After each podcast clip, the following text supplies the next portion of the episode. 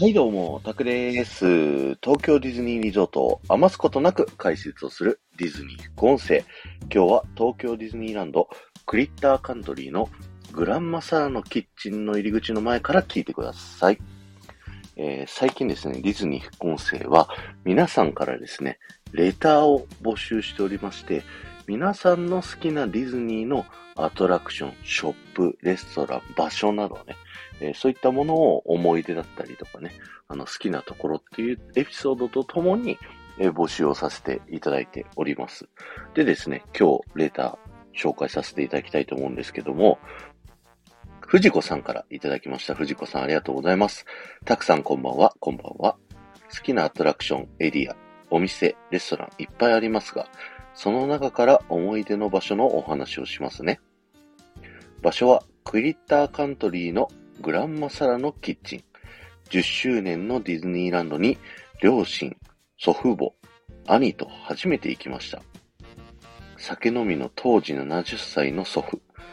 たまにアトラクションに乗ったものの、慣れない場所なので疲れたか、祖父はほぼ一日中グランマサラのキッチンに2日間入り浸り、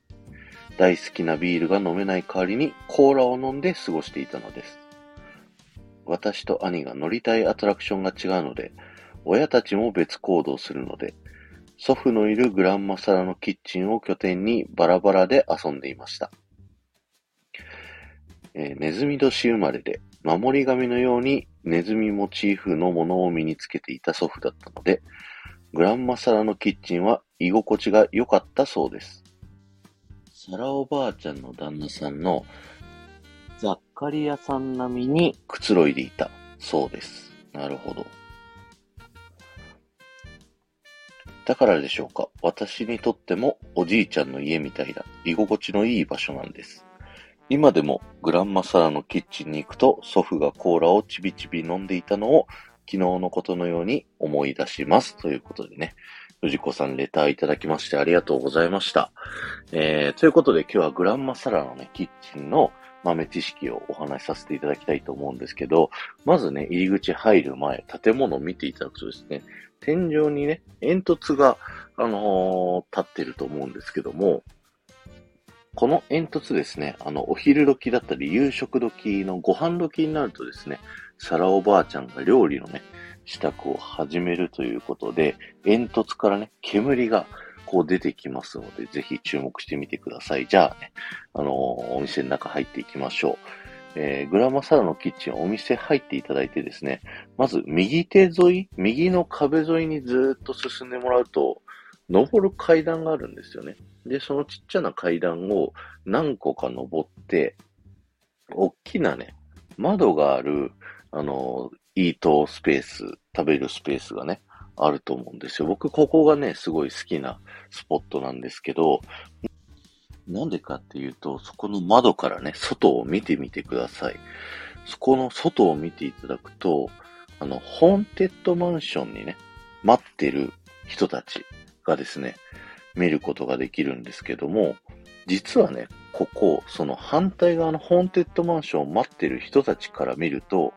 ホーンテッドマンションの建物の窓のようになっているんですよ。で、すりガラスになっているので、えー、向こうからこっちを見るとね、はっきり人の姿は見えなくて、なんかぼやぼやと幽霊みたいな影が動いてるというような風に見えるので、ホーンテッドマンションのお化けかのようにね、自分たちが、あのー、向こうからすると見えるということで、すごいね、僕、ここの空間をうまく使った演出がすごい好きなので、ぜひね、ここに来て食事をね、とっていただきたいなと思っております。じゃあ、えー、食事エリアに行きたいんですけど、そのままじゃあ右手をね、ずっと伝って、あの階段をね、こう降りて、下のダイニングエリアまで行きましょうか。この吹き抜けになってるところにもね、階段あるんですけど、その右側のね、ちょっと奥まったところにある階段を降りていただくとですね、壁にね、絵を見ることができるんですよ。このクリッターカントリーの住人たちのね、こう絵を見ることができるんですけど、そんな中でですね、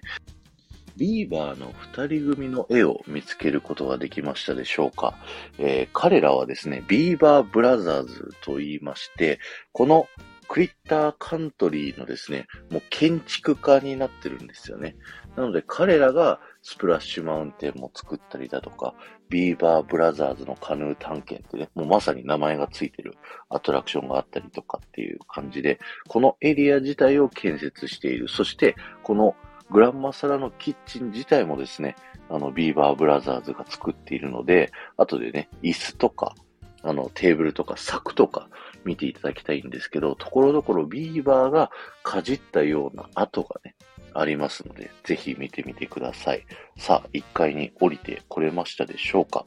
えー、先ほどのね、ビーバーブラザーズの話の続きなんですけども、彼らがですね、このグランマサラのキッチン作った時にですね、最初は1階部分を作って、で、その後に2階部分を作ってるので、だんだんね、こう、技術が上達してってるんですよ。なので、1階部分はですね、ところどころ雑な工事の部分を見ることができて、で、2階の方はすごい綺麗なね、あの、作りになってたりします。で、その中で、レジで食べ物をね、こう注文するあのカウンター部分を正面にしたら、左後ろの方にですね、あのー、柱があるんですけど、石でできた柱があるんですけど、そこの柱の一本にですね、あのー、そのビーバーブラザーズの工事が雑だったっていう証拠がありまして、なんかね、石を積み上げて柱作ってるんですけど、なんか隙間が空いちゃったらしくってですね、後から無理やりそこの隙間を埋めるために石をね、はめ込んだっていう工事跡があるんですよ。なので、そこのね、石をこう、触っていただくと、なんとね、動いちゃうんですよね。はい。なので、ここの石をね、ぜひ動かしてみていただいてですね、ビーバーブラザーズさんもまだまだだな、みたいなね。はい。そんなところも楽しんでみてはいかがでしょうか。そしてね、こちらのグランマサラのサラおばあちゃんの自慢のね、料理をですね、ぜひ食べてください。あの、シチューとかドリアとかそういう家庭系料理みたいなのがね、あのメインのレストランになってますんで、はい。結構ね、僕も好きなのでね、入り浸ります。あと、そうだ。あの、藤子さんが、家族でね、おじいちゃんおばあちゃんがレストランを拠点にして、でね、子供たちがこうバラバラに自分たちの行きたいところに行って、その拠点に戻ってくるっていう回り方、僕もね、あの、やってまして、僕の家族がやってたのはね、トゥモローランドテラスレストランでね、あの、そこ拠点にしてました。おじいちゃんおばあちゃんがそこにずっといて、まあ、ご飯とか食べながらね、あの、たまにショーをやるんで、そのショーを見ながら、あの、僕とか、あの、お母さん、おじさんがね、あの、僕が絶叫とか乗れないし、怖いもの、ホーンテッドマンションとかも一切乗れなかったんで、絶叫乗りたいときはもう、おた親たちだけで行って、僕はこう、ちょっとファンシーな、はい、アトラクションに乗るっていうね、はい、そんなことをやっておりましたっていうのをね、